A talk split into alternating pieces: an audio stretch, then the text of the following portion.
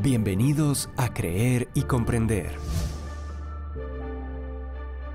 Contenido actual para la defensa de nuestra fe en la vida práctica cotidiana.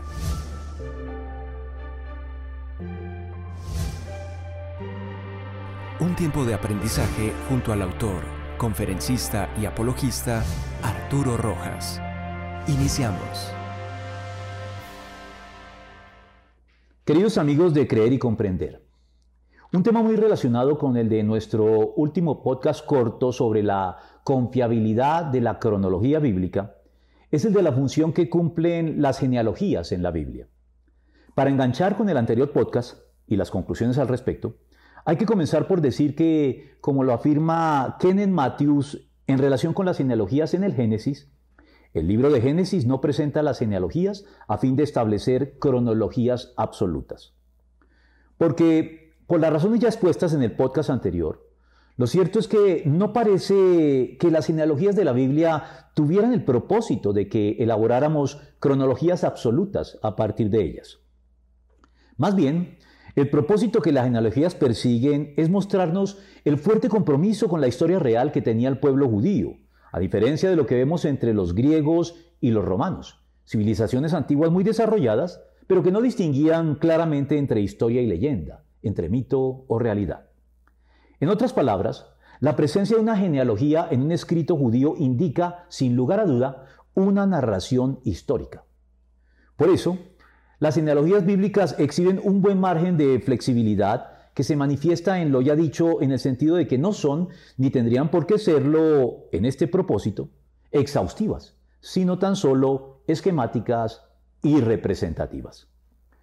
Una muestra adicional de lo anterior es que es evidente que en las escrituras términos genéticos incluidos habitualmente en las genealogías como hijo de y padre de tenían un significado muy flexible.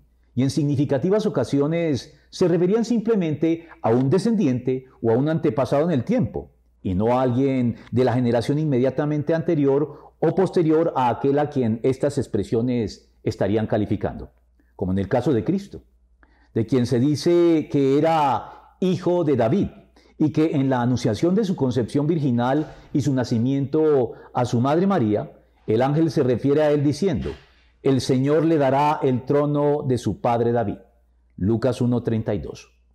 Por todo esto, asignar a las genealogías funciones o propósitos más detallados que el de dejar constancia inequívoca de un hecho histórico veraz, por contraste con los mitos y leyendas, puede ser inconveniente al promover más discusión que edificación, como se lo indica el apóstol Pablo a su discípulo Timoteo, al partir para Macedonia, te encargué que permanecieras en Éfeso y les ordenaras a algunos supuestos maestros que dejen de enseñar doctrinas falsas y de prestar atención a leyendas y genealogías interminables.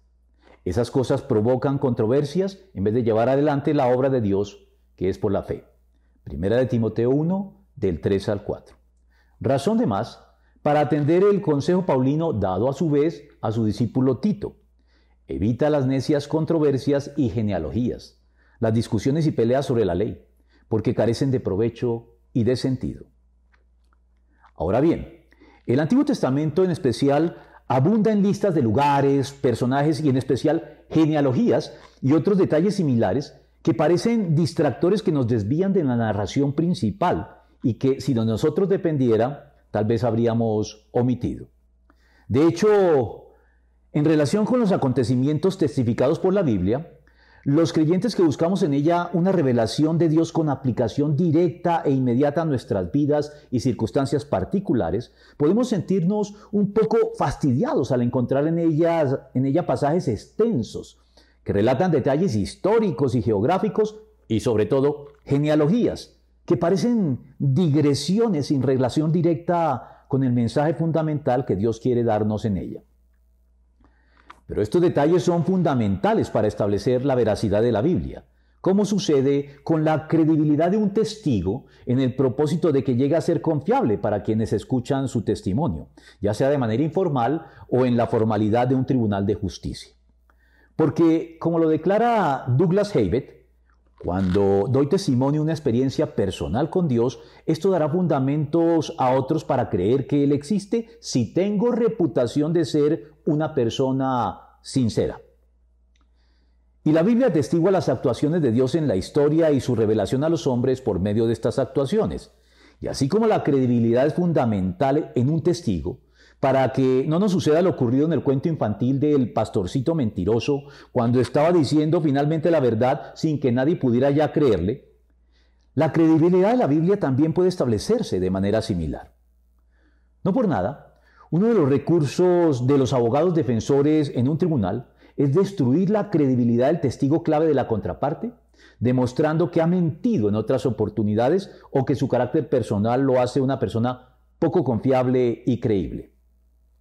Así, en relación con los hechos testificados por la Biblia, la presencia de una genealogía es la primera indicación de que se están relatando hechos históricos ciertos y verificables, y no evocando, cuestionables mitos y leyendas. Las genealogías son, pues, junto con todos los demás detalles históricos y, geográficos de la narración que nos parecen eh, marginales y prescindibles, los mismos que pueden llegar eventualmente a fastidiarnos por no tener relación directa con la línea argumental principal que venimos siguiendo y en la que aspiramos a encontrar aplicación directa a nuestras circunstancias personales, son los que establecen su veracidad, su veracidad y credibilidad como testigo privilegiado de las actuaciones de Dios en la historia. Los historiadores y arqueólogos profesionales pueden verificar estos detalles, de tal modo que si son ciertos, como en efecto lo son, la credibilidad de la Biblia como testigo fiel y veraz al margen incluso de su inspiración divina, queda establecida con satisfactoria solvencia, de tal modo que Dios puede requerir nuestro voto de confianza en aquellos aspectos que ni la historia ni la arqueología podrán nunca verificar en ella, como por ejemplo los milagros que registra. Esto sin mencionar las profecías cumplidas, que requieren tratamiento aparte. Todo lo cual demuestra que, como lo ratifica el apóstol Pablo, Dios es siempre veraz, como consecuencia de lo cual sus sentencias son justas y sus juicios irreprochables. La Biblia tiene, comenzando por las numerosas genealogías que registra e incluye en su relato, la utilidad de revelarnos lo que es cierto y por lo mismo confiable, con miras a nuestra salvación. Por lo que se puede afirmar de modo concluyente en relación con sus contenidos que son para enseñarte palabras ciertas y confiables para que sepas responder bien a quien te pregunte. Proverbios 22, 21. Por último, y a manera de ejemplo, vale la pena hacer algunas rápidas consideraciones ilustrativas sobre la genealogía de Cristo, registrada por partida doble por los evangelistas Mateo y Lucas. Lo primero que salta a la vista en ella es que para señalar el carácter no discriminatorio de Dios por motivos raciales o de sexo, en la genealogía de Cristo figuran dos mujeres extranjeras, la prostituta cananea Rahab y Ruth, la moabita, sin mencionar el probable origen también cananeo de Tamar, la nuera de Judá, ancestro directo de Cristo en su condición humana. Y es que más allá de los vínculos y las relaciones consanguíneas o raciales, si se quiere, el concepto de raza queda abolido en el Evangelio, en virtud de la fe que nos relaciona a todos los creyentes con Abraham y el pueblo de Dios, independiente de la cultura o la etnia a la que pertenezcamos y de la que podamos proceder, generando con el Padre de la fe vínculos más estrechos que los consanguíneos y genealógicos, en un plano superior al establecido por las relaciones genéticas o, consanguíneas que están implicadas en las genealogías. Por esta misma razón, la temprana acogida a los extranjeros establecida por Dios para su pueblo y consagrada de muchas maneras en la ley mosaica, muestra que la genética implícita en las genealogías no fue nunca el principal criterio para determinar la inclusión de alguien dentro del pueblo de Dios sino el reconocimiento y obediencia al Dios vivo y verdadero, revelado a Israel en el Antiguo Testamento y al mundo en general en el Nuevo Testamento en la persona de Cristo, como lo declaró el apóstol. Por lo tanto, sepan que los descendientes de Abraham son aquellos que viven por la fe. Gálatas 3:7. Concluyo con esto por hoy. Saludos a todos. No dejen de decirnos si les gustó, de suscribirse a nuestro canal y de compartirlo con los demás. Bendiciones.